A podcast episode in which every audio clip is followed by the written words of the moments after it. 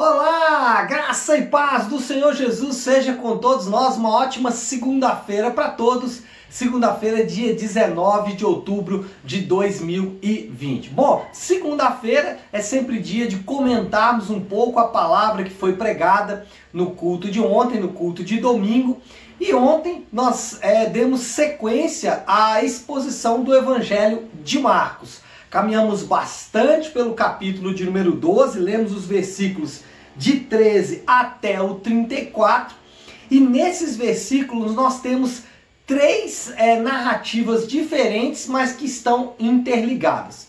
Só para lembrar, Jesus ele entra em Jerusalém e promove chamada ali purificação do templo é, trazendo para si inimigos muito, muito, muito poderosos, homens que ocupavam o chamado Sinédrio Judeu, que era composto por três grupos distintos, que normalmente eles inclusive eram bem inimigos, porém é, para atender a interesses em comum, eles acabavam se reunindo juntos, formando então o chamado Sinédrio, que era os fariseus, os saduceus e também os escribas ou mestres da lei cada um desses grupos vai interpelar Jesus com uma pergunta diferente.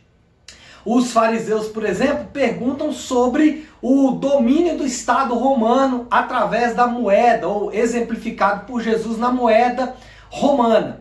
Os saduceus vão perguntar a Jesus sobre a ressurreição.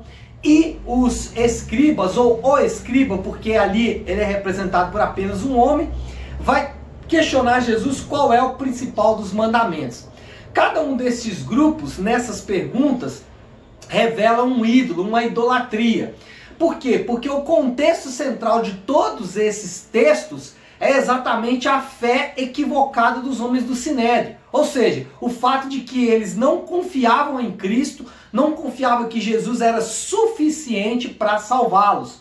Por isso eles não aceitaram Jesus e eles não aceitaram o Messias enviado por Deus. Por quê? Porque eles não confiavam que apenas o Messias poderia salvá-los. Eles confiavam em outras coisas. E cada uma dessas perguntas vai revelar uma confiança que eles tinham para obter a própria salvação. No caso dos fariseus, eles estavam preocupados com o Estado romano. No caso dos saduceus, estavam preocupados com seu casamento e com a vida sexual, com romance. E no caso do escriba, estava preocupado com a religião. Jesus confronta cada um destes ídolos, tanto o ídolo é, ligado ao dinheiro, como o ídolo ligado é, ao casamento, ao sexo, quanto o ídolo também ligado é, à religião. E é, o que nós estudamos ontem basicamente foi isso, a nossa aplicação foi essa.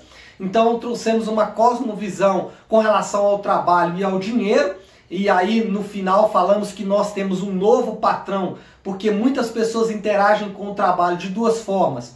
Ou tem o trabalho como subsistência, ou, e aí tira a sua, a sua sobrevivência do trabalho, transformando o trabalho em um salvador, ou também aqueles que trabalham por prazer, por propósito. Né? A gente tem reportagens de pessoas que largam empregos em grandes companhias e vão trabalhar, por exemplo, num pequeno negócio que ele monta porque ali ele encontrou propósito. Ou seja, os dois, aquele que trabalha por subsistência e aquele que trabalha por prazer, os dois estão buscando no trabalho o seu próprio Deus, o seu próprio Salvador. E é, isso é uma forma de idolatria, é uma forma de é tentar encontrar no trabalho o nosso próprio Salvador. E aí nós temos o seguinte, que a Bíblia nos ensina que muito mais com o que devemos trabalhar, a Bíblia ensina em como devemos trabalhar.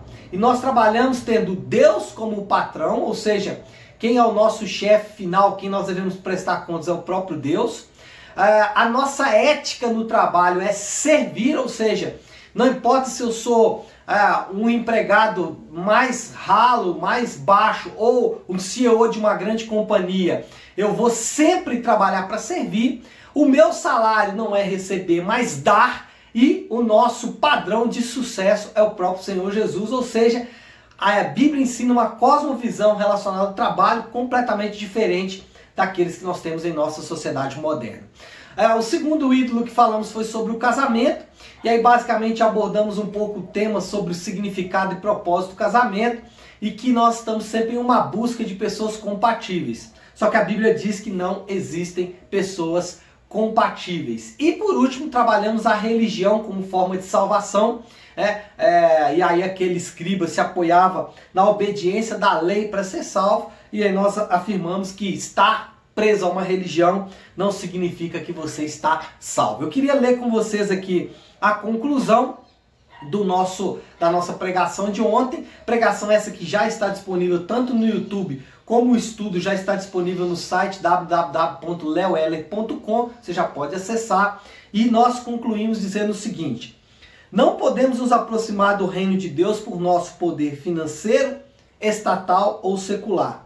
Não vamos encontrá-lo em um casamento perfeito, com uma pessoa perfeita, vivendo em um lar perfeito, nem pela teologia apropriada. Entramos no reino quando aplicamos o evangelho aos ídolos do nosso coração que não passam de uma forma alternativa de autossalvação independente da fé em Jesus. E assim nós concluímos então ontem, propomos algumas aplicações e eu realmente queria incentivar você que não participou e você veja lá, como eu disse no YouTube, Nave Sua Igreja, e você que esteve também, reveja o culto, eu tenho certeza Deus vai continuar falando ao seu coração, tá bom? Que Deus abençoe e uma ótima segunda e uma ótima semana para todos nós.